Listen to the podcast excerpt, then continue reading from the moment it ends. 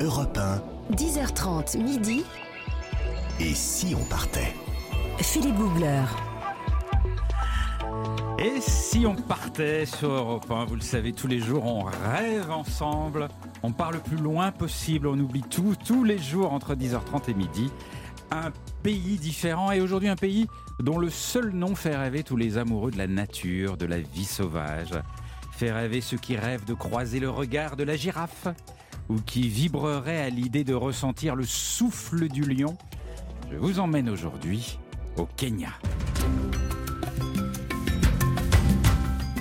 Le Kenya est un pays incroyable où la nature sauvage est partout, jusqu'aux portes des villes. À Nairobi, la capitale, il suffit de sortir à peine de la ville et vous avez là des buffles, des éléphants, des lions. Le Kenya, c'est le pays des Maasai, des Kikuyu, des Lutia. Il y a plus de 40 ethnies différentes dans ce pays avec pour chacune des histoires incroyables. Les Maasai, par exemple, ils ont la réputation d'être les seuls à maîtriser les lions. On va vivre le Kenya ensemble jusqu'à midi sur Europe 1. Et pour partir à l'aventure, toute ma petite bande de joyeux baroudeurs. Alors il y a bien sûr la seule que le lion craindrait aussi. Oui. Il a raison. Nathalie Corée. Bonjour, c'est le C'est lion très ça réaliste. Non, c'est entre, c'est un espèce de gros chat, un Je peu enroué, plus à une sorte de freinage raté. Oh, bah, je vous remercie. non, mais comme le lion, attention, hein, parce que moi, je marque mon territoire. Ah bon Comment Comment bah, Vous allez voir comment. Oh, je suis toujours obligé de défendre, en tout cas, mes, mon territoire aussi. Oh. Jean-Bernard Carrier du guide Lonely Planet qui connaît les meilleurs spots pour se réveiller le matin face au spectacle des éléphants qui viennent boire dans les temps. Hum, c'est tout à fait ça. Mais ouais. Non mais Bonjour, Philippe. Jean-Bernard Carrier, c'est l'ami qu'il faut avoir quand on part en voyage.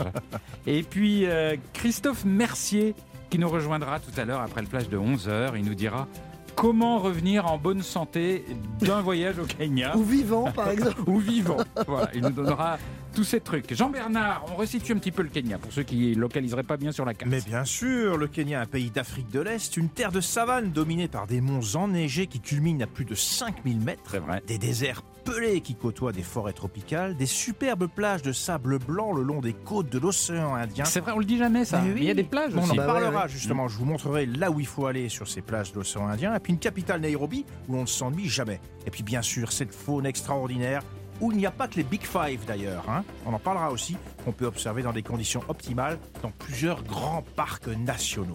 Mais le Big Five, faut peut-être dire ce que c'est. C'est les cinq animaux. euh, Oui, les saints animaux mythiques, Mythiques, des grands ouais. safaris. On en reparlera Donc tout le à l'heure. lion, tout ça. Ah, le lion, on le buffle, l'éléphant, le léopard. Bravo, oui, tout à fait. Ah, ils sont là, ils sont là. Ils sont là, ils sont là. derrière nous là. Ils sont pas loin, ils sont pas loin. Méfiance. Je suis là, Jean-Bernard.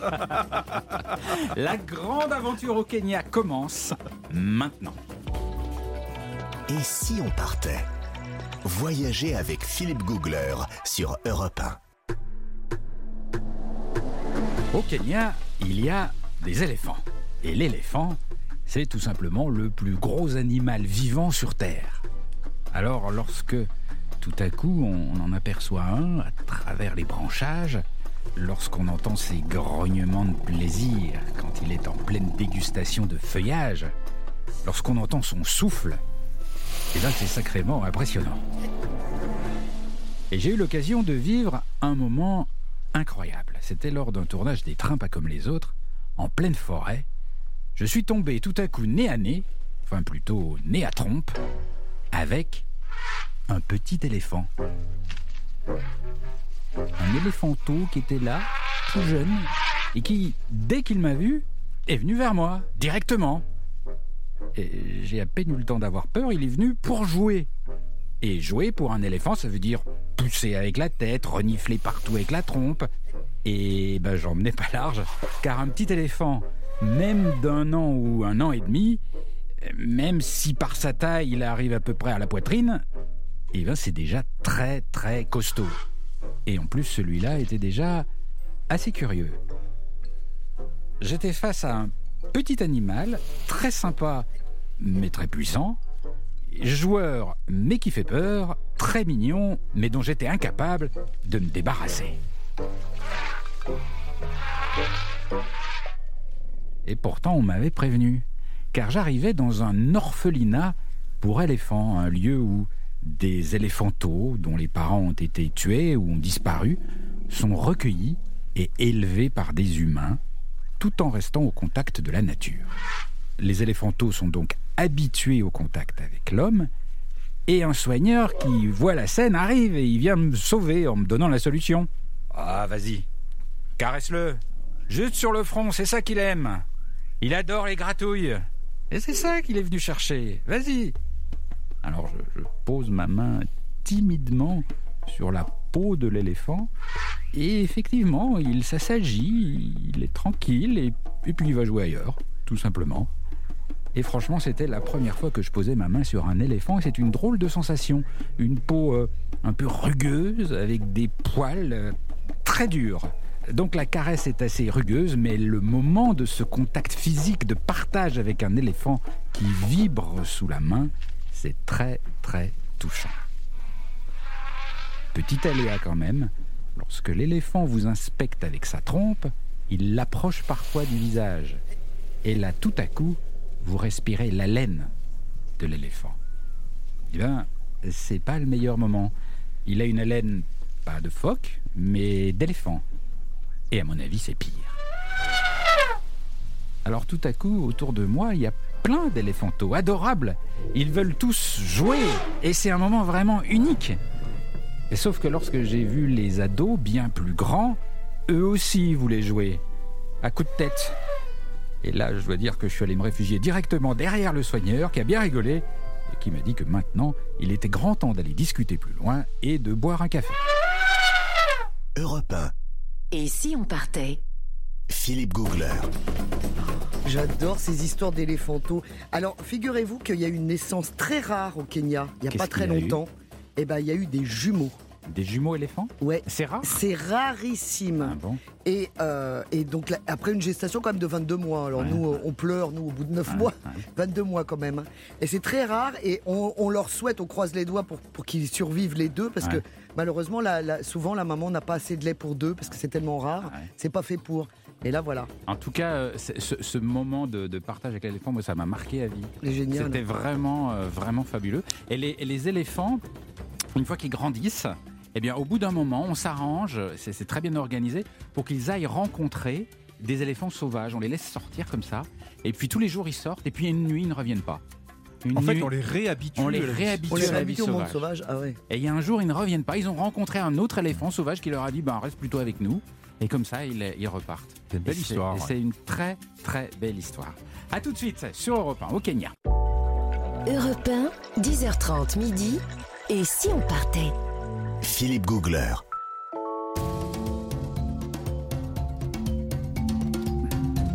Et si on partait dans un pays mythique aujourd'hui, qui fait rêver et qui a fait rêver des générations de voyageurs et d'aventuriers, nous sommes au Kenya. Et pour partir dans ce pays fabuleux, vraiment fabuleux, jamais décevant, nous n'avons pas choisi n'importe quel invité. C'est une amoureuse du Kenya. Euh, elle connaît ce pays depuis plus de 30 ans. Euh, elle l'a parcouru de fond en comble. Le Kenya, c'est toute sa vie. Elle y organise des voyages, des expéditions pour les amateurs de nature et de dépaysement. C'est Sylvie Bernon. Bonjour Sylvie. Tiambo, habari gani. Ah voilà. Voilà. Et toc. Et toc, larronnier. Ouais. C'est en quelle langue ça? C'est du Swahili, c'est la, Du la- la- la langue euh, kenyane officielle avec l'anglais. Avec l'anglais, absolument. Et c'est d'ailleurs assez étonnant, hein, parce que même dans les profondeurs du Kenya, les gens parlent anglais. On peut, on peut réussir à échanger partout dans ce pays. C'est c'est- c'est- c'est pas fréquent. C'est c'est super chouette. Et donc le, le Kenya, parce qu'on va parler des animaux, le Kenya compte plus de 26 parcs nationaux, c'est immense. Et évidemment, dès qu'on va là-bas, on a envie de voir les animaux. Donc comment faire pour aller voir les animaux?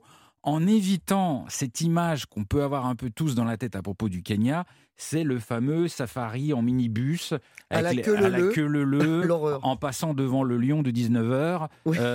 ça, co- co- comment il faut faire? Alors, il y, a, il y a aussi au Kenya euh, des, des concessions privées qui sont peut-être un peu moins connues euh, Ouais. du, du public français et qui sont des endroits magnifiques avec des paysages sublimes et où on peut faire des safaris à pied. Et, À pied? euh, ouais à- oui, à pied. Mais c'est pas dangereux Alors, euh, il faut, c'est bien sûr très encadré avec des guides qui connaissent ça par cœur. Et puis, il y a plein de règles. Quand on fait un safari à pied, on ne fait pas ça n'importe comment. Mhm. Euh, on approche les animaux en faisant attention au vent. Parce qu'en fait, souvent, les animaux, si par exemple on parle des éléphants, les éléphants, ils voient pas très bien. Ben, ils ont un odorat extrêmement développé. Donc, il faut prendre, il faut être ce qu'on dit au bon vent. C'est-à-dire que l'éléphant ne vous sent, ne vous, va pas vous sentir et vous allez pouvoir l'approcher très, très, très, très près. Ah bon? Mais bien sûr, on est très encadré et les guides connaissent ça par cœur. Mais Et ça, le lion, une expérience. Comment on fait pour aller voir le lion à pied? Alors le lion, c'est on fait un peu plus attention, euh, c'est- mais c'est toujours un peu les mêmes recommandations. Il faut être très calme, il faut pas parler, il faut pas faire de mouvements. On est souvent les uns derrière les autres à la queue leu leu, euh, et, et voilà, c'est une véritable belle expérience et ça change beaucoup des, des safaris en, en véhicule 4x4. Ah bon, mais, mais à pied, il faut marcher là, des oui. heures pour voir un animal. Pas des heures, parce qu'au Kenya, il y a une telle densité d'animaux qu'on a, on, voit toujours plein d'animaux. Puis on n'approche pas que des lions et des éléphants et des animaux dangereux. Il y a aussi euh, approcher euh, des zèbres ou des girafes. C'est une émotion aussi Ah ouais. très forte. Et hein. les impalas Et les impalas, avec leurs bonds absolument magnifiques. euh, ouais, bien sûr. Ouais, moi, Jean-Bernard, je ne sais pas ce que vous en pensez, parce que je sais que vous avez fait beaucoup de, de safari aussi. Moi, ce que j'adore, c'est le regard de la girafe. Quand elle vous Oui, bah découvre, oui. Elle tourne un peu son grand cou comme ça, puis elle vous regarde avec un petit recul. Parce que je- ce qui m'a impressionné, c'est sa stature. Oui. C'est encore plus grand que ce qu'on imagine. Ah oui, immense, c'est énorme comme animal. ouais. C'est une drôle de bestiole. Un, un- un simple coup de sabot peut tuer un lion, en fait. Ah oui, absolument. C'est incroyable, oui, la puissance de l'animal. Puissance absolument terrible. Euh, est-ce que euh, y a- y a- alors est-ce que juste pour ceux qui, qui n'ont pas l'habitude d'aller au Kenya, ce qui est la majorité des gens, euh, que- quels animaux on peut voir au Kenya? Alors, il y, a- il y a bien sûr les animaux, je dirais, classiques, c'est-à-dire euh, ceux qu'on vient de citer, les girafes, les zèbres, euh, les, les lions, les éléphants, euh, les impalas, et, ça- et les, les buffles, les hippopotames. Bon, ça, ça, c'est vraiment ce qu'on voit tout le temps. Des hyènes, il y a des les hyènes. hyènes, les hyènes tachetées, les hyènes Oui. qu'on entend la nuit et qui font un petit peu peur.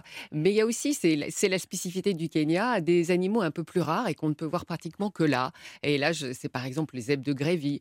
Euh, Les- les quoi zèbres de Grévy, c'est une sous-espèce de zèbre un Ah. peu différente de ceux qu'on a l'habitude de Ils sont, voir. pas, ils sont pas rayés dans le même sens. Voilà. Ils ont justement une différence euh, de, de- de rayures. La girafe réticulée, qui a des taches un peu différentes de la girafe Maasai, Ah bon par exemple. Ça aussi, c'est une spécificité kenyane. Et puis aussi cette antilope, la gazelle girafe, qui est une petite antilope avec un très très long cou. Et ça, ça c'est vraiment des, des- des- des animaux euh, très très chouettes à observer et, et- et qu'on a, rarement le- le- la la chance de voir ailleurs qu'au Kenya. Est-ce que les animaux, au bout d'un moment, ne sont pas habitués aux touristes Vous voyez, c'est malheureusement un, un petit peu. Bon, c'est vrai que maintenant, dans les parcs nationaux, les, les véhicules 4x4, pour les animaux, ça ne représente pas un danger. Donc, c'est pour ça qu'on les approche très près. Ouais. Ouais. Mais parfois, on les dérange aussi un peu. Par exemple, à Masai Mara, euh, dans les périodes où il y a un petit peu de monde dans le parc et beaucoup de voitures, ben, les guépards, on les, on les gêne pour chasser. Alors, ils ont trouvé euh, comme euh, combine euh, de chasser à l'heure du déjeuner. Alors que, bien sûr, avant, ils chassaient Ah bah euh, tôt le matin et le soir. Mais là, les touristes vont déjeuner et du coup, les guépards sont tranquilles et ils peuvent chasser. Et est-ce qu'ils chassent le touriste? Pas encore. On est trop coriace pour eux, à mon avis. Et Est-ce On n'est que... peut-être pas bon au On est peut-être goût. pas hein. bon, ouais. Mais moi, on m'a raconté, tiens, vous allez me dire si c'est vrai que euh, il y a certains lions qui, dans l'histoire euh, du pays, dans- au moment d'accidents graves, qui ont mangé des humains. Une fois qu'ils ont, ont connu le goût, non, non, non, une fois qu'ils ont connu le goût de l'humain, ils y prennent goût Ah et non. après ils deviennent dangereux. Est-ce que c'est vrai ça Ben, je ne sais pas s'ils y prennent goût, mais ils se rendent compte que c'est beaucoup plus facile de, de- de chasser un humain que de chasser euh, une Oui, antilope où il va falloir courir pendant des, pendant des kilomètres. Donc en fait, ouais, quand ils- c'est souvent des vieux lions, et une fois qu'ils ont, ils ont goûté à la chair humaine, là, ils, Ils y retournent. Ils y retournent. C'est les fameux lions du, du Tsavo pendant la construction du, du chemin de fer, par exemple. Absolument. Ah, ouais. Ah ouais, c'est vrai, c'est drôle d'histoire. ça. Mais vous, vous avez eu des histoires un peu, un peu limites avec les animaux? Oh, il y a toujours un peu des histoires. Quand on vit en brousse, il y a toujours plein de petites histoires. Mais euh, une entre autres que j'ai- que j'aime bien, c'est euh, on- nous avions construit un, un camp dans un petit îlot forestier et une nuit, j'entends euh, un bruit assez sur ma tente avec des bruits de feuilles qui craquaient. Je me demandais ce que c'était ce, ce bruit-là et j'ouvre, je regarde par la fenêtre et là je vois à 50 cm quatre pattes d'éléphant. C'était un Oh. éléphant qui tranquillement était en train de, en train de grignoter des feuilles et c'était un problème parce que les éléphants n'arrêtaient pas de rentrer dans le camp. Alors on avait trouvé une petite, euh, une petite euh, façon de les faire partir. On avait tendu tout autour du camp à une grande corde avec des canettes de bière kenyane, la fameuse bière Tusker. Donc ces, ces canettes s'entrechoquaient et avec le, avec le vent, ça les faisait fuir. Donc c'était, c'était une façon de- de- d'éviter qu'il rentre. Et puis un matin, je me lève, je sors de ma tente, et là, il y avait à, à 15 mètres de la tente un magnifique mâle avec un collier de Tusker, de, de De canettes de bière. C'est dingue. Ouais. Mais est-ce que est-ce que c'est vrai? Parce que bon, on m'a raconté ça dans un campement aussi que que les éléphants ne marchent jamais sur les tentes. Jamais. C'est-à-dire que même si l'éléphant tourne autour de votre tente, il va pas marcher dessus, même en pleine nuit. Ah, absolument, il n'y a aucun risque, il marche jamais. Le seul risque, c'est si quelqu'un sort et se met à hurler et à, et à- Et à lui et faire à peur, gesticuler, quoi. et lui faire peur. Là, c'est moins bon. Mais sinon, il n'y a jamais aucun accident. Mais pourquoi? Parce qu'il voit pas bien la nuit. il Oui, mais il, voit- il- voit très bien que c'est une tente et, que c'est pas l'intérêt, lui, c'est de venir manger, c'est pas du tout de venir nous déranger dans notre sommeil. C'est, euh, Ah, dis donc. On, on va continuer à vivre le, le- le Kenya, vous en parlez merveilleusement avec vous dans un instant. Et puis on va, on va parler côté euh, miam miam. Parce qu'a priori, on va pas au Kenya pour manger. Hein, c'est pas, c'est pas la spécialité Oui, mais du on pays. peut manger quand même. Mais on peut manger. Et euh, de toute façon, Nathalie Corée, dès qu'il s'agit de manger, elle fait feu de tout bois. Ah, écoutez, une fourchette dans la valise. À tout de suite sur Europe 1. Europe 1, 10h30 midi. Et si on partait? Philippe Googler.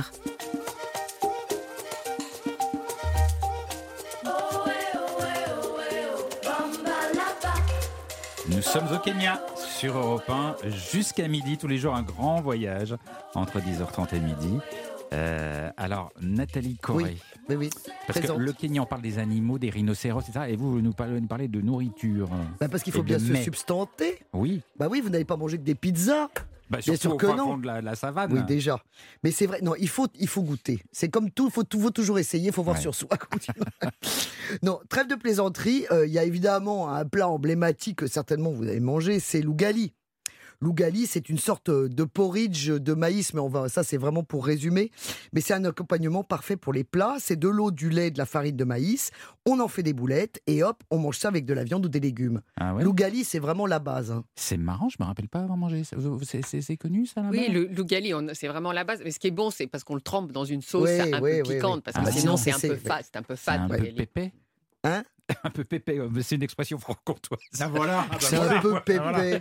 Par de Besançon. Les francs-comtois comprendront. Un peu Oui, ah bah pépé, d'accord, oui. bon, d'accord. Alors, on part au Kenya et la claque un peu pépé. Bon, bref. Alors, si vous n'avez pas aimé l'ougali, vous pouvez vous rebattre sur le matoké. Ah. Alors, le matoké, c'est une purée de bananes vertes et de bananes plantain. C'est délicieux, ça. En accompagnement de poulet et de pommes de terre. Alors, évidemment, vous allez me dire, ça tient au corps. Bah Eh oui. ben ça tient au corps, mais c'est le but. Hein, vous n'allez pas, voilà, il faut, faut, là, on fait pas un régime quand on va au Kenya. hein. Bon, en- sinon, vous avez l'irio kikuyu. Kikuyu, c'est une, une tribu. euh, Eh qui- oui, c'est l'ethnie majoritaire au Kenya. Mm, mm. Du coup, c'est devenu un peu un plat emblématique, puisque comme ils sont majoritaires, alors c'est un plat constitué avec des pois, des pommes de terre, du maïs et des bananes vertes. Alors là encore, vous allez me dire, oui, mais ça tient encore, ça tient C'est encore. pépé. Oh, ça y est, ça recommence. non, mais c'est très beau à l'œil, vous voyez, c'est vert, ça accompagne très bien les poissons, les fruits de mer, par exemple, justement sur la côte de l'océan Indien, dont on va parler tout à l'heure avec Jean-Bernard, s'il est toujours parmi nous. en tout cas, c'est délicieux, par exemple, aussi avec un steak de zébu Ouais. grillé. Ah. Mmh, c'est bon Ah ça. oui. Ah, Hein, le steak de zébu, il aime Ah, ça, le c'est Jean-Bernard. Oh là délicieux. là. Ouais. Alors sinon, bah alors en, en Anka, hein, en, en Anka, on va leur proposer parce que si lui vraiment, ils sont, ils sont là en train de vouloir manger une petite feuille de salade. Alors n'appelez pas votre diététicien, on est bien d'accord. On peut manger du MKT Mayai. Qu'est-ce MKT Mayai, traduction simultanée. Sylvie, je vous, donne, je vous Du laisse la pain parole. aux œufs. Voilà. Du Pain aux œufs. Ou des œufs au pain, ça dépend dans quel. en fait. Non, c'est un beignet farci à la viande, aux œufs et cuit à la plancha.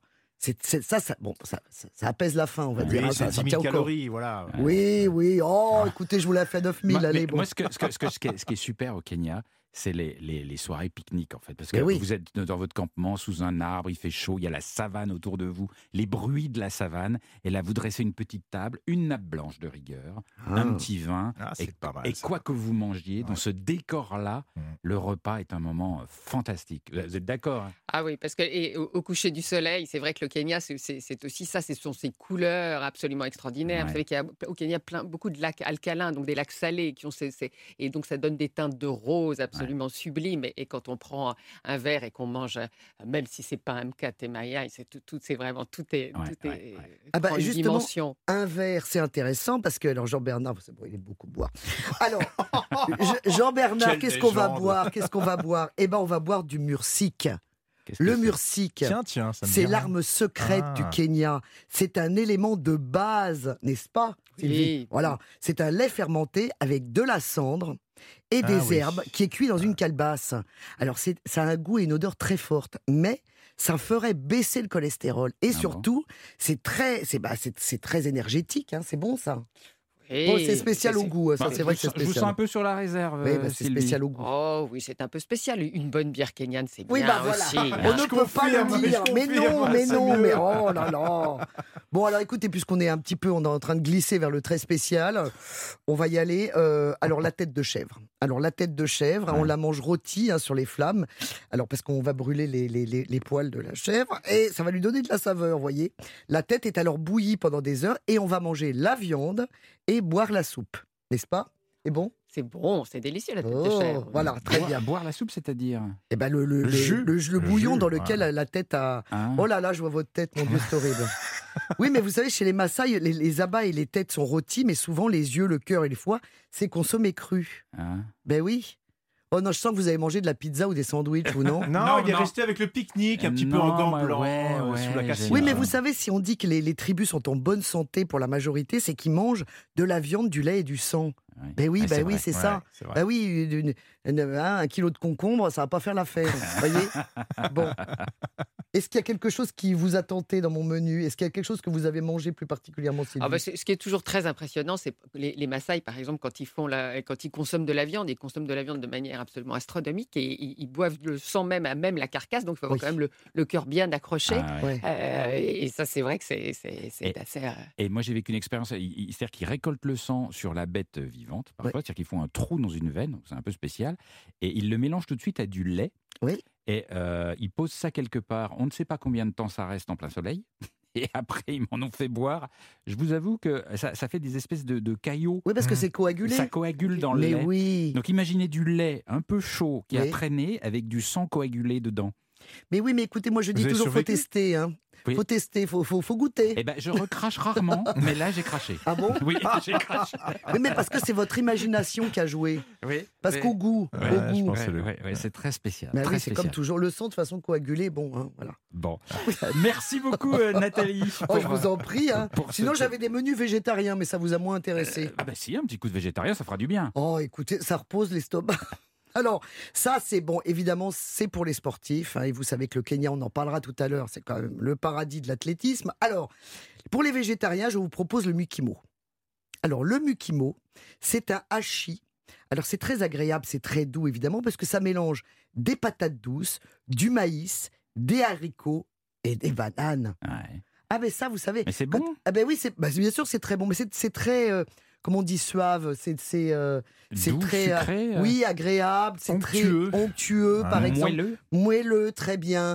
Euh, vous n'avez pas dictionnaire Donc vous, vous, vous, vous, finalement, euh, la viande, ça vous a pas dérangé Vous l'avez mangé grillé Il y a beaucoup de brochettes aussi. hein. Oui, ça c'est les grandes spécialités. Le nyama choma, c'est la, la- la viande Voilà. grillée euh, qu'on mange même dans les rues, à Nairobi. euh, Ça c'est la spécialité kenyane. ouais. Oui, parce qu'on les appelle aussi les michiaki, michikaki. Oui, euh, c'est surtout nyama choma. c'est- Voilà. Tout le monde connaît ça. Voilà, donc parce que je, je sens que le truc végétarien, c'est pas c'est pas la cam de tout le monde, comme on dit. hein. Donc évidemment, quand on va au Kenya, bah oui, euh, on mange de la viande et, et on se régale. Merci beaucoup Nathalie. La suite de ce grand voyage au Kenya dans un petit instant sur Europe 1 et jusqu'à midi. C'est pas fini, c'est une grande aventure. À tout de suite. Europe 1, 10h30 midi, et si on partait? Philippe Googler. Et si on partait tous les jours de l'été entre 10h30 et midi, un grand voyage Et nous sommes aujourd'hui partis pour un pays exceptionnel, vraiment, c'est un de mes préférés. Exceptionnel pour euh, les amoureux de la vie sauvage, pour euh, ceux qu'on appelle les Big Five. Les Big Five, c'est les grands animaux les plus emblématiques des grands safaris. Alors il y a, les amis, attention. Alors, l'éléphant. le Hein lion. Le lion, le la girafe, Non. Le buffle. le buffle, Oui.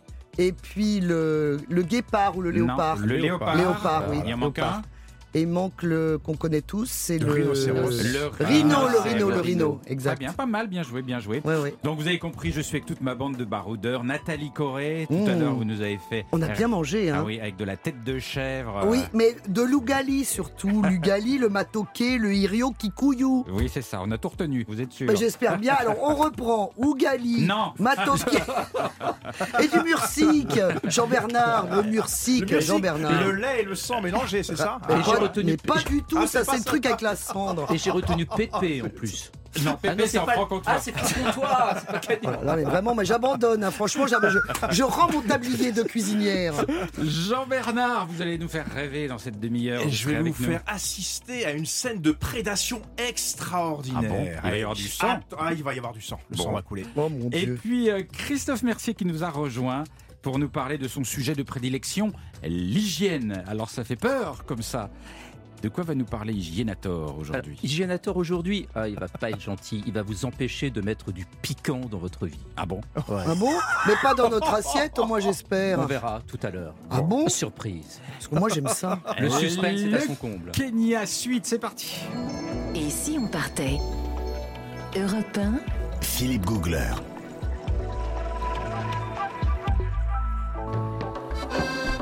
Et nous sommes euh, avec Sylvie Bernon en studio avec nous. C'est une amoureuse du Kenya. Elle y a vécu plus de 30 ans. Autant vous dire qu'elle a sillonné la savane de fond en comble. Elle est l'amie de tous les habitants de la savane. Elle organise là-bas des voyages et des expéditions. Alors, juste avant le, flash de 11h, on a un petit peu parlé des, des Maasai. hein. Il faut savoir qu'il y a plus de 40 tribus. On dit tribus ou ethnies? Des ethnies Ethnies, plutôt, ouais. Ouais. 40 ethnies euh, différentes euh, au, au Kenya. Euh, Les, les Maasai qui sont une ethnie plutôt euh, minoritaire en fait, même si c'est la plus connue. Et alors, il y, a- il y a tout, il y a des rites, il y a- ils vivent par classe d'âge. Chaque fois qu'on change de classe d'âge, d'ailleurs, ça donne lieu à des grandes fêtes chez les Maasai, c'est ça? Absolument, oui, oui. Les, les, les, les Maasai, c'est une, une ethnie qui ce sont des éleveurs. Donc le bétail, pour eux, c'est extrêmement important. Euh, c'est pour ça que parfois, quand on rentre même dans une boma Maasai, euh, les enfants ont plein de mouches euh, sur le visage, mais en fait, ils les chassent pas parce que s'il y a des mouches, ça veut dire qu'il y a du bétail. Et donc, ça veut dire qu'on est, on est riche. Avoir des mouches sur soi, c'est bon signe. Ah, c'est très, très bon signe. Tiens, je, Ah. me, je me tue à vous le dire. Les- on mettait des mouches euh, au XVIIe siècle sur le visage, mais ça avait peut-être pas la même Ah signification. bah, c'est pas la c'était même des chose. vrais. Non, c'était pas des vrais. Ah bon? Et, vous avez assisté à ces rituels euh, particuliers? Oui, bien sûr, puisque donc c'est, c'est- ils ils vivent par classe d'âge. Donc, par exemple, les, les garçons euh, vers 14-15 ans, ils vont devenir guerriers, ils vont devenir ilmoran. Donc là, euh, c'est, ça va donner lieu à une grande, grande fête. Ces fêtes qui sont assez, assez connues, où on voit ces guerriers qui sautent. euh, il faut sauter le plus haut possible pour séduire ces, les jeunes filles, bien sûr. Ouais. Et puis, et puis ensuite, ils vont se marier. malheureusement, ils vont quitter cette vie de morane qui est géniale, parce que pendant euh, 15 ans de leur vie, ils se baladent, ils vont de village en village, ils ont plein de petites copines, ils se retrouvent entre, entre copains. C'est vraiment, c'est vraiment la belle vie quand on est, quand on est guerrier Ouais. Et puis après, ils deviennent, euh, une fois mariés, aînés. Et là, ils On ont, se marie à 15 ans? euh, ils se marient plus tard. Donc 15 ans, c'est quand ils sont, ils sont guerriers. Quand ils Ah sont guerriers. guerriers. Et après, euh, 15 ans plus tard, ils vont se, ils vont se marier. Et, euh, D'accord. et, et là, malheureusement, c'est- moins drôle. Ils sont responsables du village, ils prennent les décisions. Ouais. Voilà. Et alors, les- les Maasai ont la réputation d'être ceux qui maîtrisent et chassent le lion. Alors, c'en est où ça? Alors, bah, ça- le- on n'a plus le droit hein, de chasser le lion. euh, ça depuis 1977, la, la Ouais. chasse du lion est interdite au, au Kenya. Mais c'est vrai que c'est euh, de, de manière très traditionnelle. On ne pouvait pas être un véritable guerrier euh, Maasai si on n'avait pas tué un lion. Donc, euh, avant de partir à, à cette chasse au lion, moi, j'ai eu la chance de pouvoir participer à ce qu'ils appellent les camps de bonne chère. Ils se retrouvent en brousse dans un endroit complètement perdu où là, ils vont manger euh, de la viande, Ah. boire le sang, euh, et ils vont surtout se préparer une sorte de soupe avec plein de plantes qu'ils récupèrent en brousse, qui sont des plantes médicinales, qui vont un peu les, les droguer. euh, donc ils vont être dans un état de surexcitation euh, assez, assez incroyable, et c'est là euh, qu'ils partaient chasser le lion. En fait, ils encerclaient un lion, et évidemment, le lion charge un des, un des, un des guerriers, et là, ils arrivent avec les lances, mais il y a toujours un peu, même beaucoup de, gros bobos, euh, vous pouvez bien Bah, imaginer. Mais ça, ça se fait plus. Ça, ça se fait plus, c'est interdit, mais ça s'est longtemps fait. ouais. En, en revanche, ce qui est fascinant chez les Maasai, c'est qu'ils sont toujours vêtus d'une manière traditionnelle, le plus souvent. Et, et donc, ils sont vêtus de, de rouge, ils ont des, beaucoup d'ornements euh, autour du cou, aux oreilles, etc. Et moi, j'ai pris le train avec des Maasai, donc ils arrivent avec leur. euh, C'est En mon truc, le train. Non, En non, mais le, le train qui va, de Nairobi à Mombasa. Et, et- et ils arrivent donc à la gare. et ils ont avec eux, des, avec avec des machettes et tout. Et donc, il y a un service qui récupère les machettes des Maasai, Ah ouais qui les met dans un compartiment à part, et on leur redonne leurs machettes à la sortie du Donc train. avec une étiquette. Oui. Chacun a son. Tout est très organisé. c'est plutôt rassurant. Oui, c'est rassurant. Mais du coup, ils peuvent pas passer le portique de sécurité. Ah bah C'est oui, des- ça Ah sonne. ouais. Euh, c'est assez étonnant. Et c'est vraiment, c'est toujours un voyage spectaculaire dans ces trains parce qu'on en voit de, de toutes les couleurs. Et il y, a- il y a quelque chose dont on n'a pas parlé encore euh, au Kenya, c'est la capitale, Nairobi. Parce que souvent, on, file, on file dans les réserves, on va voir les animaux, mais on oublie qu'il y a une ville assez incroyable et qui, qui, qui est assez inattendue. Vous pouvez me raconter un peu l'ambiance? Oui, ben, N- Nairobi, quand on arrive à Nairobi, c'est un peu le point d'entrée de tout le départ des, des safaris. Mais c'est Nairobi, c'est aussi euh, le centre d'affaires avec des gratte-ciel. Donc Ouais. euh, ça se veut un peu le New York, euh, New York africain. Sauf que on voit quand même des vols de, de marabouts. Vous savez, ces Oui. oiseaux avec ce long Tout moche, bec, ouais, ouais. tout moche, avec la tête toute rouge. Donc là, on, on sait bien qu'on est, on est quand même en Afrique, mais c'est c'est une ville qui, qui bouge beaucoup. Il y a maintenant plein de restaurants, de Ouais. bars branchés, de galeries d'art, de boutiques. C'est une Ouais. ville jeune, euh, avec de la musique, avec ses, ses bus de toutes les couleurs, les matatous. Les Donc c'est- matatus et les bus, c'est marrant parce que et les, chauffeurs vous appellent. C'est qu'ils font de la retape pour que vous montiez dans leur bus. Eh ben oui, avec la hein. destination. Ouais. Et et il y a certains bus, ils mettent un, un sifflet au bout du pot d'échappement. Mhm. Et donc, le gaz, quand il sort dans le pot, ça siffle. Ça fait... Et donc, c'est pour vous appeler. Ah, vous le faites et, donc- bien. et donc, le, le, le- le conducteur J'ai du déjà bus, entendu ce bruit quelque part. le conducteur du bus appuie sur l'accélérateur, donc ça fait... Et ça veut dire qu'il va partir. Ah bah oui. Sauf qu'après, une fois que le bus est parti, le sifflet, il reste dans le pot d'échappement. Ah oui. Donc tout le long, vous avez pendant Ah toute la route. Voilà. Oh, vous le faites bien, vous devriez être musicien de la bouche. On continue à explorer le Kenya tous ensemble sur Europe 1 dans un instant. 10h30 midi. Et si on partait? Philippe Googler sur Europe 1. Ah, on est bien au Kenya. Ah mais vous êtes On vraiment musicien, on hein, là ça y est, là il bouge. On est On bien. va y on est rester bien. longtemps. Ah oui. Alors nous avons exploré la savane, nous avons rencontré les Big Five. Nous sommes au Kenya sur Europe 1 jusqu'à midi. Et maintenant, avec Jean-Bernard Carrier du guide Les Planètes, nous allons découvrir quel genre d'aventure il a vécu. Vous êtes plutôt euh, savane ou ville? Euh, là, c'est une aventure urbaine à laquelle je vous convie, un Oh là petit là. peu spéciale. On va Ouais. sortir des sentiers battus. Sylvie nous l'a dit, euh, Nairobi, c'est une capitale très particulière, à la fois très high-tech, euh, complètement moderne, avec des bars branchés, des galeries. Donc j'ai exploré cette facette-là de la Bah, ville, tu mais il y en a une autre aussi sûr. qui On va m'intéressait. encore avoir droit au bar le soir. Ça y est, c'est Ah, reparti. non, même pas. Non. Un quartier, un quartier de Nairobi qui s'appelle Kibera. Ah, Ah. Kibera. Il est très connu. très particulier. très particulier. Alors, c'est officiellement un bidonville, mais enfin, ça Ouais. reste un quartier de la capitale. Euh, on ne sait pas très bien combien d'habitants y a. On dit à peu près 1 million d'habitants. Il y a 300 000 habitants au kilomètre carré. C'est l'une des plus fortes densités au monde. Mais c'est le plus grand bidonville Et c'est le d'Afrique. plus hein. grand bid- bidonville d'Afrique. Donc je voulais avoir un petit peu ce- cette autre facette euh, de, de cette ville, avec tous ces contrastes. Ces contrastes à la fois dans ce côté high-tech et ce côté un peu plus, effectivement, euh, euh, populaire, voire miséreux. Et c'est une prestation qui est organisée. Ça se fait. On le fait avec des guides, cette visite Ah bon? de, de Ah Kibera. bon? Mais tout à fait. C'est à pignon sur rue. C'est des gens de Kibera eux-mêmes qui proposent de visiter leur quartier. Ils veulent montrer qu'ils sont fiers, qu'il y a aussi des choses qui se font dans ce quartier. Donc moi, j'ai rencontré un, un Kikuyu, parce que le quartier est tenu par les Kikuyu. C'est une ethnie euh, du Une ethnie, Kenya. voilà, une Mhm. ethnie. C'est l'ethnie majoritaire. Et c'est un guide Kikuyu qui m'a emmené dans son quartier à lui. Il m'a dit Je vais te faire voir un autre monde. Bah, effectivement. Alors, sur le papier, ça fait pas rêver, mais quand on arrive là, on a pris le bus numéro 32, le Matutu numéro 32. Mais il y a un changement ou pas? Non, non, il est direct. du centre-ville, on arrive directement au bord de ce quartier. Et là, avec mon guide, on est entré dans le village. Et là, c'est vraiment le choc. Un choc. Un enchevêtrement incroyable de maisons en tôle, rudimentaires évidemment, avec des détritus un peu partout. C'est un labyrinthe inextricable. inextricable. On fait 10 mètres, on est perdu. Donc je peux vous dire, je, je accrocher la manche. Ouais. 10 mètres, on est perdu. Je vous assure que c'est vraiment vrai, ça. c'est vrai. un labyrinthe euh, absolument Donc, incroyable. sans guide, Et là, ne je me suis, ne pas on est aller. complètement perdu. Et je dis, si mon guide me lâche, je vais jamais m'en sortir. Je le tenais par la manche, comme ça, c'était vraiment mon fil d'Ariane Mm. à l'intérieur de ce quartier. Et là, il m'a dit, écoute, euh, je vais te faire une super surprise. Je vais te montrer l'artère principale de notre quartier. Ah oui. Je me suis demandé, mais qu'est-ce que ça peut être l'artère principale? On est déjà dans des petites allées, euh, petites avenues. J'ai dit, sur quoi ça va déboucher tout ça? Et Il m'emmène, on, on marche, je sais pas, peut-être 10 minutes, un quart d'heure. Je sais pas du tout où on était. Je dis, on est complètement perdu. Et, et là, à un moment donné, c'est quand même fou.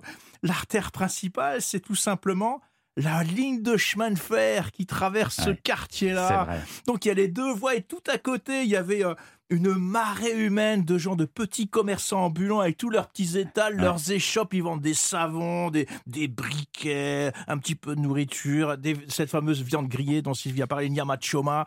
Et là, il me dit, regarde. Et à un moment donné, le train est passé au milieu Ouais. de, cette, euh, euh, de ce bidonville. Et là, on est juste à côté. Et c'était vraiment spectaculaire. C'est Mais c'est spectaculaire. dangereux quand même, non? Euh, Bah, Il passe pas vite. Il faut être Ça dépend, accompagné, être.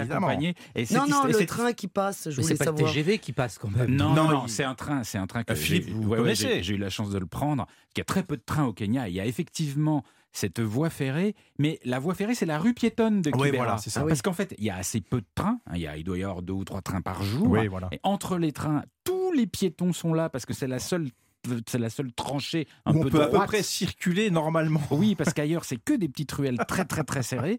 Et, euh, et tout le monde est là. Et effectivement, le train, c'est tout, tout le monde se, se- utilise ce train pour sortir de Kibera et aller dans les autres quartiers. Et il est bondé quand il passe. C'est vraiment incroyable. ouais.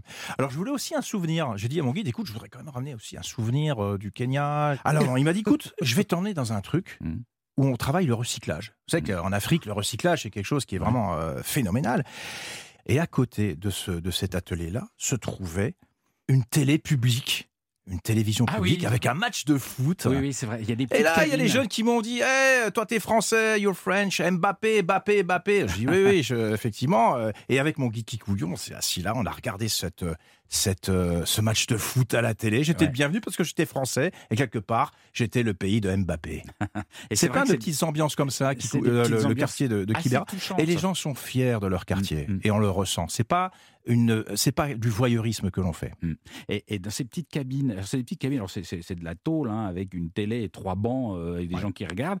Et ils diffusent aussi des films, mais qui sont doublés euh, par une seule personne qui, qui lit tous les dialogues.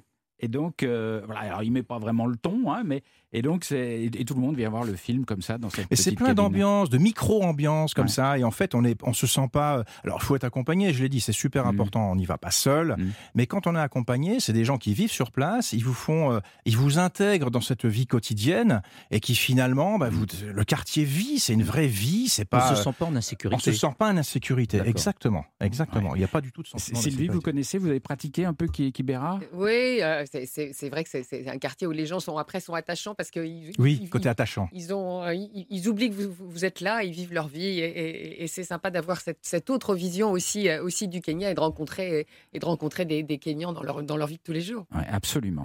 Merci beaucoup. Merci. Merci Jean-Bernard. Dans un petit instant, on va retrouver euh, Christophe qui va nous expliquer comment on fait pour revenir en bonne santé du Kenya. Alors la question paraît un peu inquiétante, mais c'est vrai que le Kenya, on peut se dire, tiens, je vais attraper des trucs bizarres, euh, Ouais. je vais me faire piquer par des bestioles. Comment est-ce qu'on fait dans un instant sur Europe 1 Europe 1, 10h30 midi. Et si on partait? Philippe Googler. Nous sommes au Kenya, c'est la grande aventure du jour sur Europe 1 entre 10h30 et midi avec tous mes camarades baroudeurs, avec euh, Sylvie qui organise des voyages et des expéditions là-bas au Kenya, qui connaît ce pays depuis plus de 30 ans. Euh, Qui en parle fort bien, et qui en d'ailleurs. parle fort bien, c'est vrai, c'est vrai, c'est vrai. Christophe, euh, vous, vous êtes notre monsieur hygiène indispensable.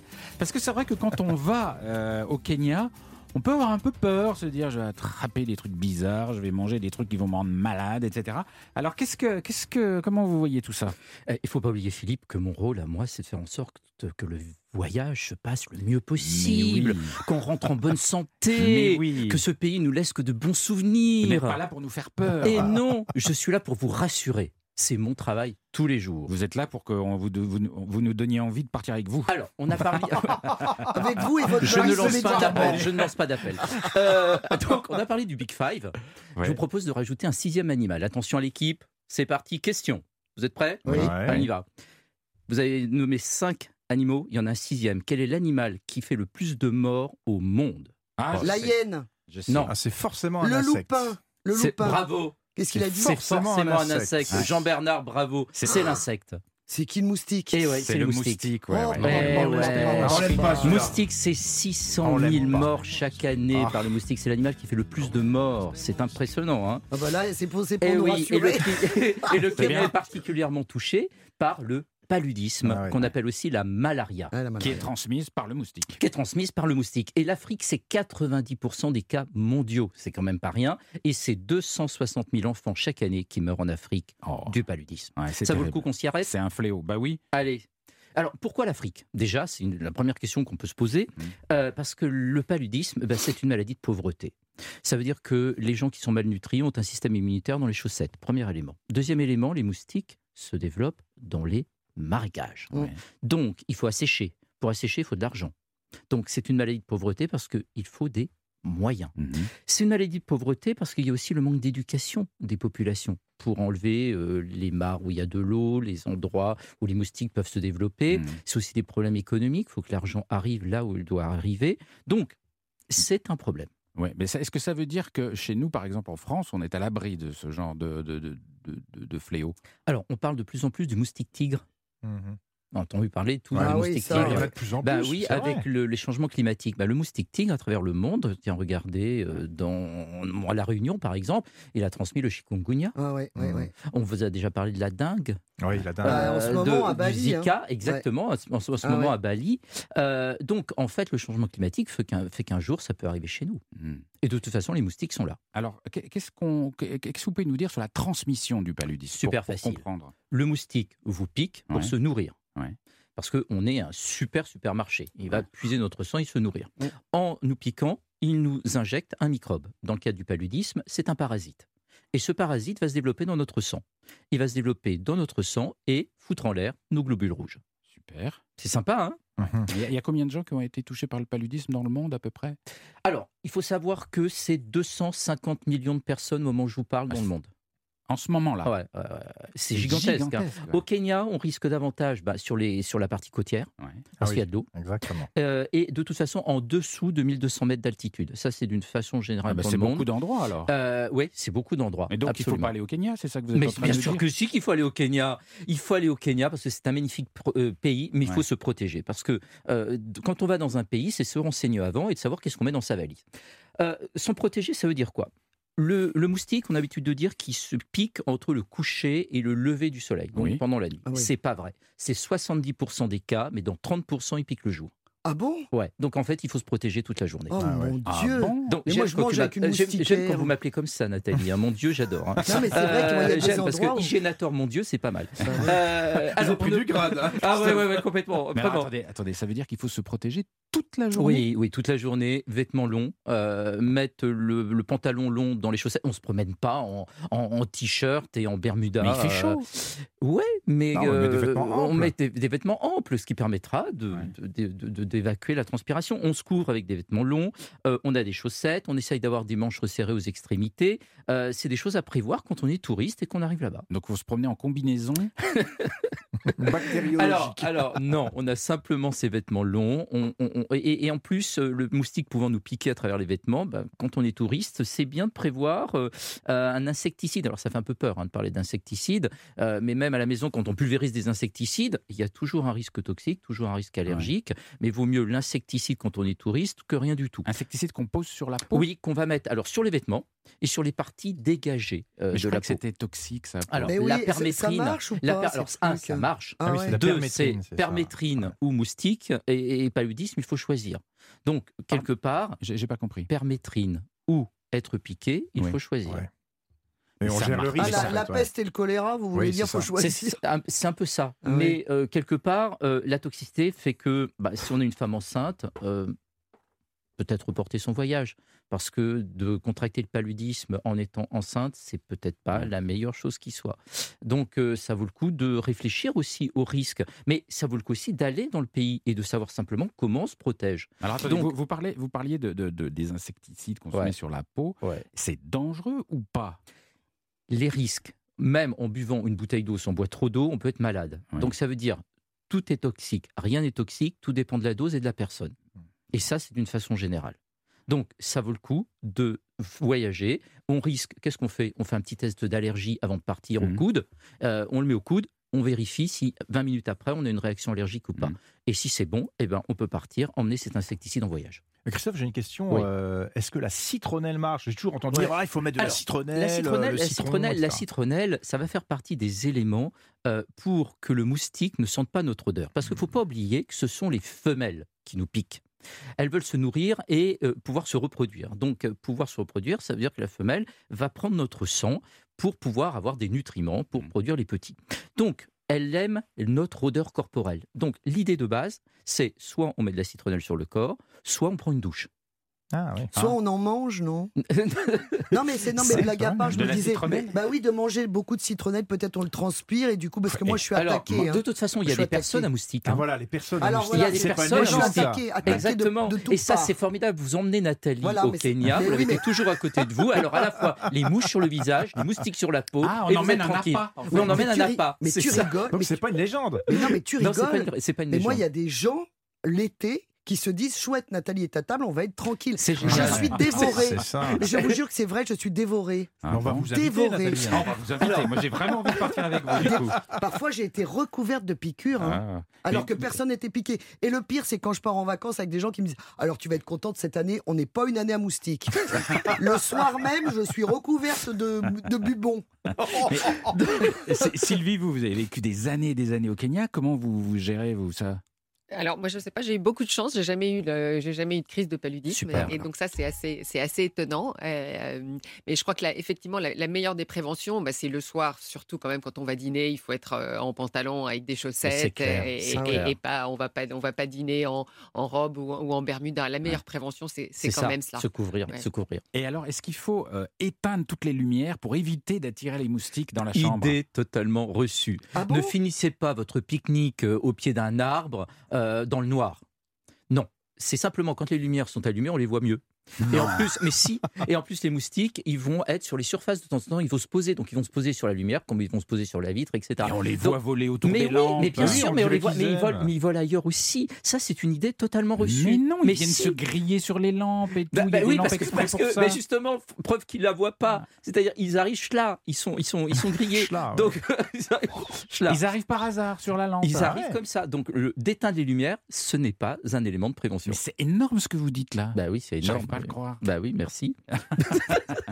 Il y a- Absolument. Il y, a des traitements, il y a des vaccins, il y a des choses à prendre. Oui, alors, deux éléments super importants. Un, euh, le traitement préventif. On peut prendre un comprimé de façon à ce que, euh, quand on arrive là-bas et que le parasite nous est injecté par le moustique, il soit immédiatement détruit dans notre sang. Donc ça, c'est de la prévention. Voyez, voir- voyez votre médecin pour vous ayez un médicament de prévention. Deux, il existe un vaccin qui est en test qui Ah. devrait permettre d'ici grande nouvelle, ça. 2030 C'est une Ah ouais, grande de pouvoir Ouais, ouais, ouais. grandement éradiquer cette pathologie. Gros problème, l'accès au vaccin, ça coûte cher. Mm. Il y a des fondations, il y a l'OMS, et il faut que tout le monde puisse avoir le vaccin, les rappels. Donc le vaccin, c'est aussi de l'argent. Oui, mais donc ça sera un vaccin pour les touristes qui se promènent, mais pas pour les, déjà, les gens déjà, dans les alors, pays, aujourd'hui, le test, Kenya fait partie des, des pays les plus touchés en Afrique. Ouais. Donc le vaccin est testé depuis deux ans au Kenya, euh, et on va voir d'ici 2030 comment la maladie va diminuer. Et ça marche ou pas pour l'instant pour l'instant, oui, on a des chiffres Ah très encourageants Ouais. parce qu'on est passé dans certaines zones de 20% de contamination à 5%. Ah c'est sur efficace. l'année. Ah, c'est Donc, énorme. oui, Pas mal, pas mal. ça veut dire qu'on a quelque chose de très encourageant. Ah, ça, c'est une Mais- grande nouvelle. Oui, alors ça vous intéresse les moustiques?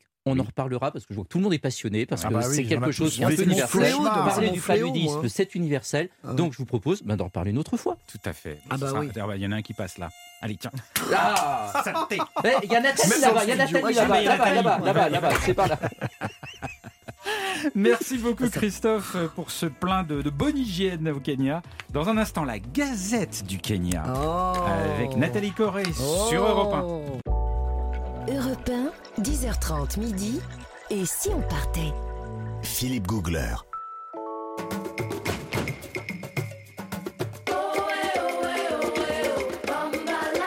Oh, eh, oh, eh, oh, oui, on est bien. On est au Kenya sur Europe 1. On est au Kenya. Jusqu'à midi. C'est quand même à 10h d'ici, hein. c'est quand même pas la porte à côté. hein. Oui, mais ça vaut le coup. C'est vraiment Oui. un super, super, super voyage pour tous les amoureux de la, de la faune sauvage. C'est un moyen d'approcher les animaux d'une manière extraordinaire. Et puis, c'est un pays plein de surprises et de ressources. Et pour ça, Nathalie, vous êtes bien placée parce que vous aimez fouiner cet univers-là. Oui. Futilator, comme vous m'appelez. Futilator. Si gentiment. Euh, oui, alors dans la Gazette du Monde, bah écoutez, on va commencer par parler sport. Oui. Hein, Ah oui. Évidemment, Kenya Ah Sport. oui, Course, la course. la Alors, course. je suis abonné à Jogging International. c'est Personne pas vrai, n'y mais croit, c'est je pas sais pas pourquoi.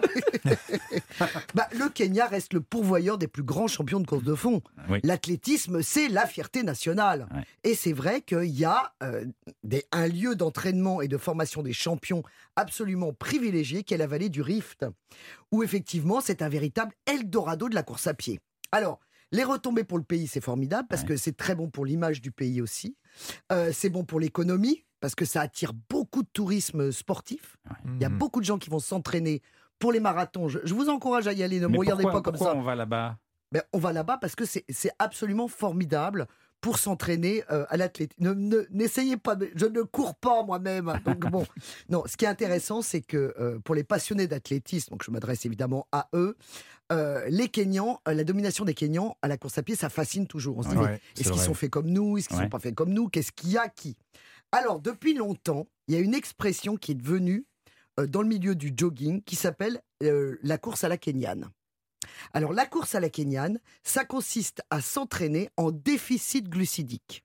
C'est-à-dire, autrement dit, en puisant dans les réserves de glycogène, en courant le matin à jeun. Si vous voulez que je vous fasse un raccourci vite fait, voilà, il faut courir à jeun. Sans sucre. Sans, mais, mais sans sucre, évidemment, parce que vous êtes à jeun. Voilà, Mm. à jeun, puis pas à jeun depuis deux minutes. À jeun depuis euh, la, la- la veille au soir. Et en multipliant les entraînements. Donc, une sortie tôt le matin et ensuite un entraînement dans la journée, plutôt tard le soir. Évidemment, bon, vous allez me dire, ça c'est justifié aussi par le climat, évidemment, au Kenya. C'est évident, il vaut mieux courir tôt le matin. Bah oui, sinon il fait chaud. Bah oui, Mm. évidemment. Mais en tout cas, ça attire effectivement des coureurs professionnels du monde entier qui vont. Alors, il y a aussi le fait que les Kenyans, ils mangent, euh, ils ont un aliment de base dont je vous ai parlé tout à l'heure si vous étiez là à 10h30, euh, qui est constitué de farine de maïs, euh, lougali et de riz.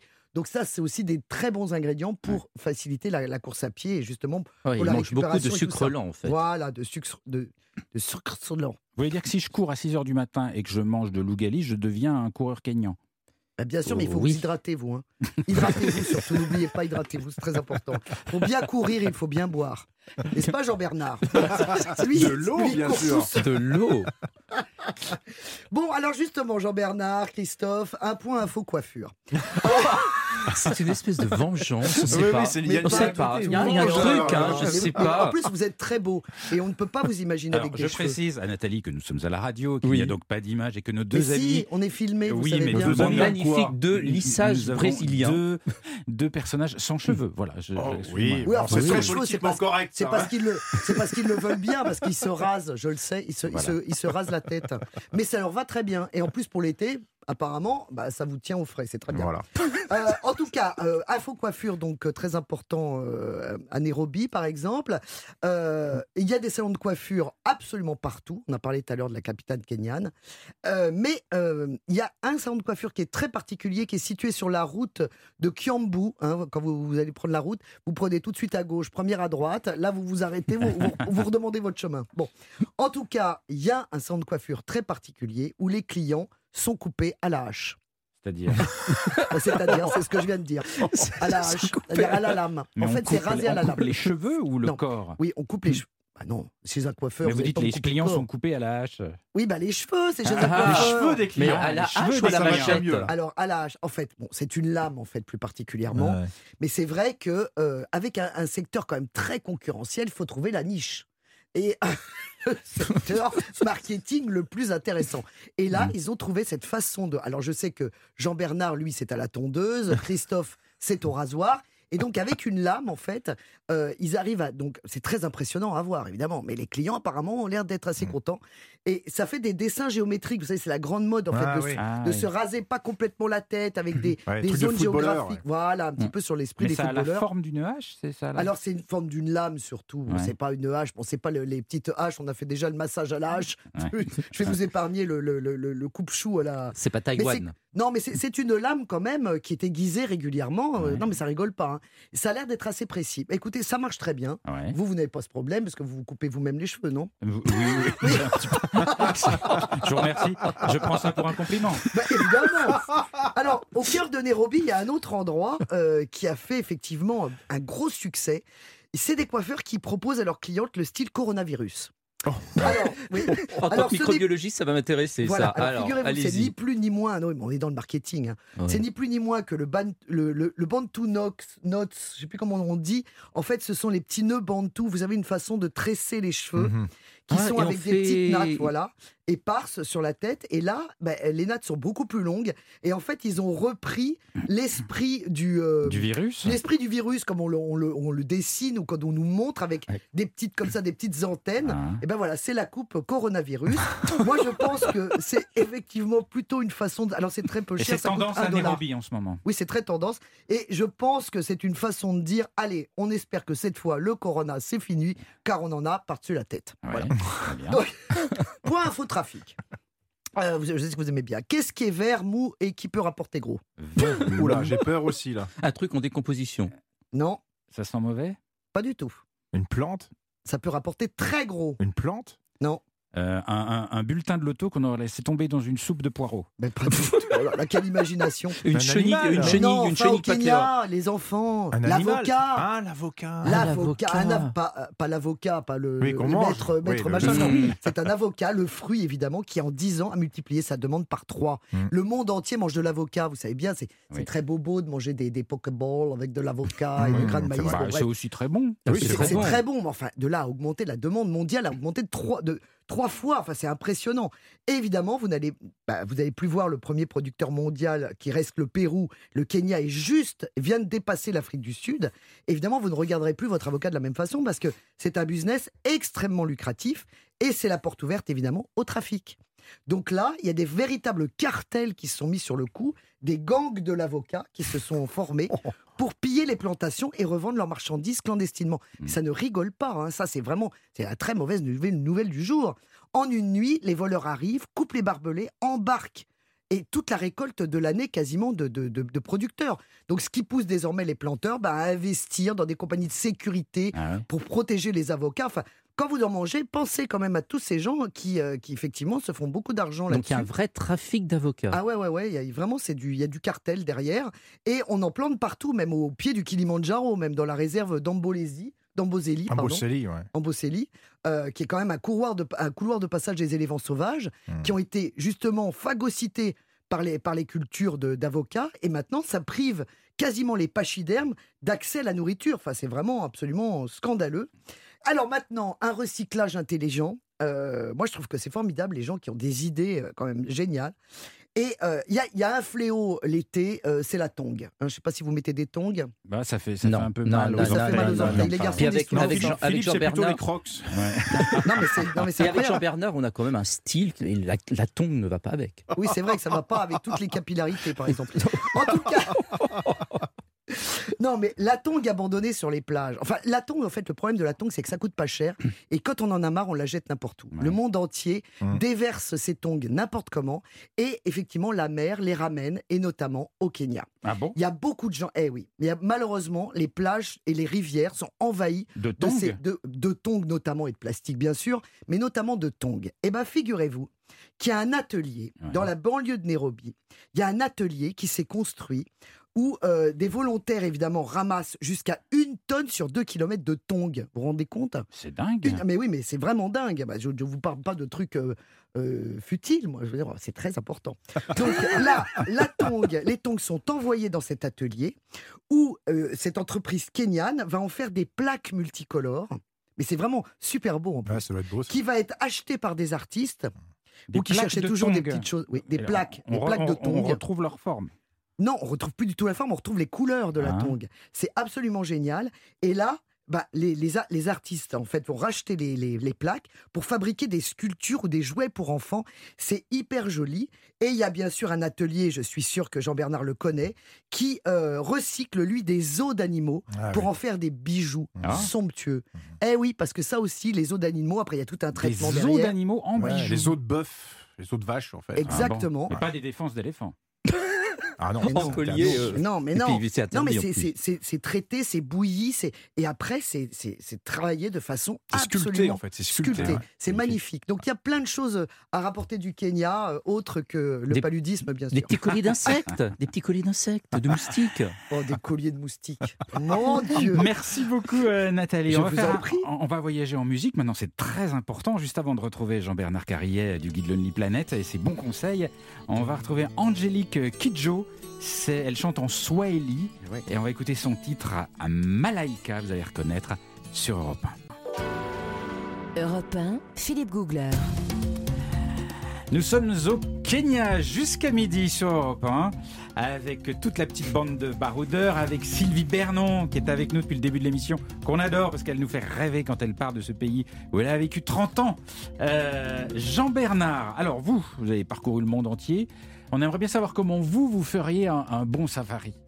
Bah, J'irai dans le parc euh, du Masai Mara. Ouais. En ce moment, en ce moment, c'est-à-dire entre juin et, et août à peu près, bah, dans ce parc national, il y a un événement incroyable qui se produit tous les ans. C'est-à-dire, euh, entre maintenant et fin août, c'est la période idéale pour observer cette grande scène de prédation, et c'est la migration des gnous. Vous avez 1 à 2 millions de gnous accompagnés de trou- millions 2 millions. Et je vais vous expliquer pourquoi. Alors, il n'y a pas que des gnous, il y a des gros, de zèbres. gnou, hein c'est énorme. Ah bah oui, c'est la taille énorme. d'un buffle. C'est une grosse vache, on peut dire, si je puis dire. Il y a des troupeaux de zèbres, des girafes, des gazelles, des antilopes. En fait, tous les herbivores qui viennent de la Tanzanie juste au sud, ils remontent vers le Kenya, vers des, pa- des pâturages plus abondants, parce qu'il y a eu la saison des pluies. Donc, ils sont à la recherche de graminées qui sont riches en nutriments dont ils raffolent. Alors, tous ces millions d'herbivores convergent vers ce qu'on appelle un cou- couloir de migration. Et là, le problème, c'est qu'il y a des goulots d'étranglement dans ce couloir, notamment oui. des rivières à franchir, la fameuse rivière Mara. Et là, qu'est-ce qui se passe Bah sur ces goulots d'étranglement? Eh ben, il y a tous les prédateurs qui les attendent. C'est le festin de l'année. Oh les lions, les léopards, les chacals, les hyènes. Il y a des scènes de prédation absolument hallucinantes à laquelle, auxquelles on peut assister. Et le pire du pire, et ça, je l'ai vu. Ce sont les crocodiles de cette rivière Mara. Ils sont énormes. Ils font 8-9 mètres. Ils ont un... C'est incroyable. Et sur les berges, en plus, sont escarpés. Donc les gnous, des fois, ils glissent, ils dérapent. Et ils tombent dans la rivière Mara. Et là, il y en a qui se sacrifient pour que le reste du troupeau puisse lui franchir. Donc il y a quelques-uns qui sont... Ah, oui, ils n'ont pas de chance. C'est le mauvais numéro. Et vous avez ces crocodiles qui les attaquent de manière sournoise par le dessous.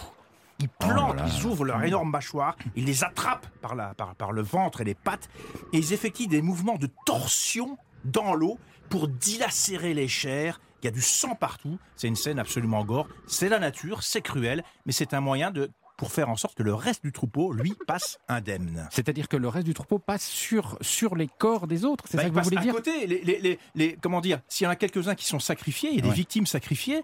Pendant ce temps-là, les autres peuvent eux Ah, vous voulez passer. dire que ça occupe les ça crocodiles? occupe les Ah, crocodiles qui eux se font une espèce de, de festin absolument incroyable. Je sais pas, je pense que Sylvie a dû, euh, a dû voir ces scènes-là aussi. Ah oui, mais c'est toujours euh, une scène absolument extraordinaire. euh, Et puis on, on comprend jamais à quel moment est-ce qu'ils vont passer. Tout à coup, il y en a un qui s'avance et tout le monde suit. Et il y a toujours, bien sûr, oui, quelques-uns qui, qui restent Et qui au, fond de la, Bah, au fond de la voilà, rivière Mara. Ah, c'est dingue. Ouais. Mais on voit ça d'où? Parce que c'est dangereux aussi pour soi-même, pour le non, parce spectateur. qu'en fait, euh, on n'est on pas très loin. On est dans notre, dans notre, dans notre 4x4, etc. On est peut-être à 100 mètres, 150 mètres de cette scène, Sylvie. ça On est, on est tout proche, oui, oui, on Ouais. est tout proche parce qu'on est au bord de la rivière et on, a, on, on attend de voir ce spectacle assez, Alors, assez c'est un terrifiant. c'est massacre. On s'en C'est souvient un toute sa vie, massacre, c'est un massacre. ouais. C'est vraiment un massacre. C'est dingue. massacre, ouais. Et alors, pour réaliser un safari en dehors de ce moment très particulier, pour réaliser un safari dans de bonnes conditions, comment vous le feriez, vous, Jean-Bernard Bah, il faut vraiment s'assurer qu'on ait des guides au top. Alors, des guides bien payés, évidemment. C'est ça aussi qui est Bah, Ça veut dire que important. ça coûte des sous, alors Ça coûte des sous, il faut mettre un petit budget parce que la qualité des guides est primordiale. Il faut ce qu'on appelle des bons spotters. Un guide, c'est un spotter. Et moi, j'étais fasciné de voir ces guides.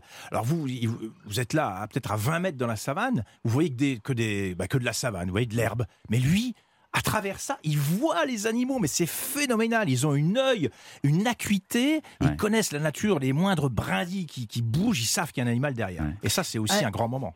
Et il y a un truc, je sais pas si. Bon, moi, j'ai- pas fait de safari au Kenya, j'en ai fait en Afrique du Sud, mais le, on regarde beaucoup les crottes.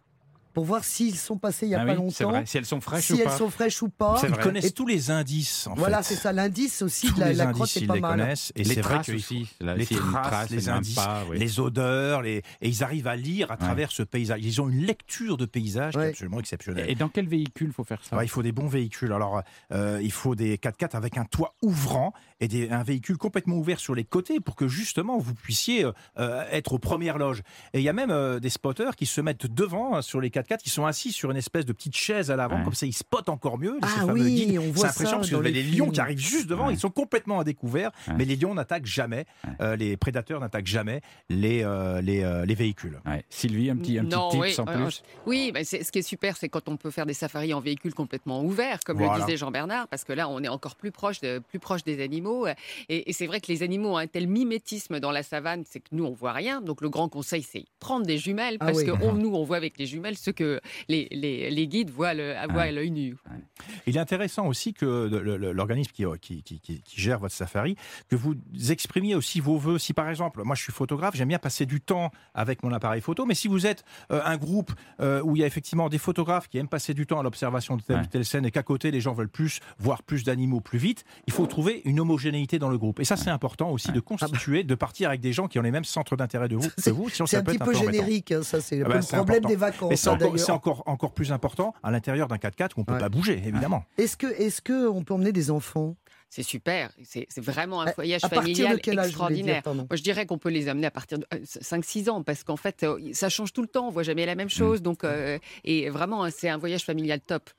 Alors, le, le Kenya, on a énormément parlé des animaux, parce qu'évidemment, on va souvent là-bas pour ça. Mais c'est pas que le safari. Ah oui, il y a une façade maritime. Mais oui, il y a la Ah, mer C'est extraordinaire. L'océan Indien qui fait rêver avec toutes ces promesses balnéaires.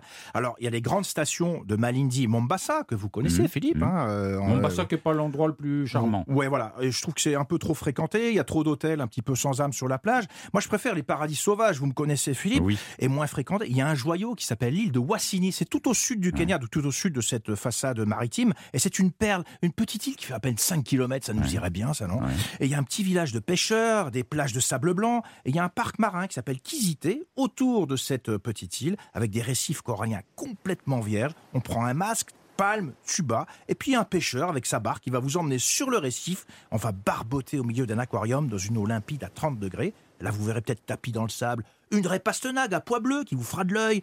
Un petit peu plus loin. Oui, parce que il faut le savoir, mesdames, messieurs, les raies font de l'œil à Jean-Bernard.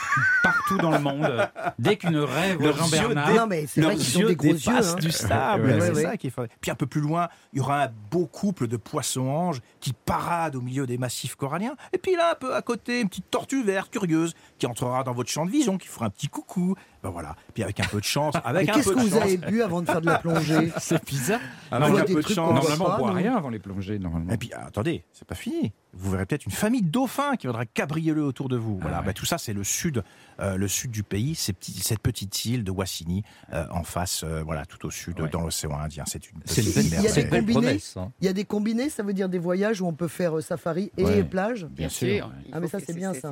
Peut-être la plage après pour se Ah, bien sûr, reposer parce que de, le de safari, a c'est un rythme, on se Ouais. lève Voilà, tôt c'est le ça. matin. Ah, c'est ça, c'est fatigant. Oui, là, on change de rythme, c'est le rythme beaucoup plus farniente. Et puis en plus, ce petit pêcheur là qui vous a emmené sur le récif, vous vous emmenez dans sa famille. Et puis il va vous préparer un petit crabe grillé Mmh. à l'ombre d'un acacia, Fraîchement d'un bougainvillier, pêché. fraîchement Ça, pêché, c'est- la meilleure de la plage. voyage. Ben, c'est aussi un art de vivre le Kenya et ça se passe comme ça. Côté- Côté un peu sportif, il y, a- y y des choses qui engagent un peu? Ah oui, il y a l'ascension du mont Kenya. Euh, le mont Kenya, figurez, il fait quand même 5200 mètres. C'est euh, le plus haut sommet d'Afrique après le Kilimandjaro. C'est Oui. le deuxième plus haut sommet d'Afrique. Donc, euh, bon, c'est engagé. C'est un ancien volcan. Il faut à peu près 4 à 6 jours. Donc, c'est une petite préparation. Pareil, toujours avec des guides, des porteurs, etc. C'est un peu moins ardu que le Kilimandjaro. C'est un peu plus facile à faire. Ouais. On dort la nuit en bivouac, en refuge. Et ce qui est génial, là aussi, c'est comme au Kilimandjaro. Ben, la végétation, elle change selon l'altitude. Et tout en haut, un paysage très dénudé, très minéral, au-dessus de 3000 mètres, avec plein de petits lacs émeraudes. Et bien sûr, au petit matin, une jolie brume qui vient napper tout ça. Oh là là là, on a envie d'y aller. Ça fait rêver. Bah, moi, je vais vous laisser, je serai pas là demain parce que je pars avec euh, Sylvie en fait. On Ouais. prend l'avion, on part au Kenya. Vous repartez quand au Kenya, Sylvie? Bientôt là? Euh, bientôt, bientôt. Oh là là, on va Et partir voilà. avec vous. Et Voilà. Sylvie, n'oubliez pas, Elle Ah bah, capte je- toutes les moustiques. sûr. Elle capte tous les moustiques. Donc, euh, J'emmène Nathalie. Ah bah oui, c'est la- la- le barrage. Bon, bah, Nathalie a pris ma place. hein, voilà. Merci beaucoup les amis, c'était un très beau voyage au Kenya. On se quitte là, on se repose un petit peu euh, pendant le week-end, on fait une petite lessive et dès lundi on repart. Nous repartirons pour la Suède. Dans un instant, Europe Midi avec euh, Raphaël Delvolvé. Bonjour Raphaël, au programme ce midi. Bonjour Philippe, bonjour euh, toute l'équipe. Eh bien, actualité euh, dominée par ce qu'il s'est passé au Parlement ces quatre derniers jours, ces débats parfois houleux, tendus entre les différents députés sur la loi pouvoir d'achat. Elle a fini par être adoptée au petit matin tout à l'heure. Nous en parlons largement avec les journalistes du service politique d'Europe 1. À tout de suite. Merci Raphaël, Euh, je vous dis donc à lundi à partir de 10h30 sur Europe 1 et d'ici là bien sûr, très important, n'oubliez pas de rêver.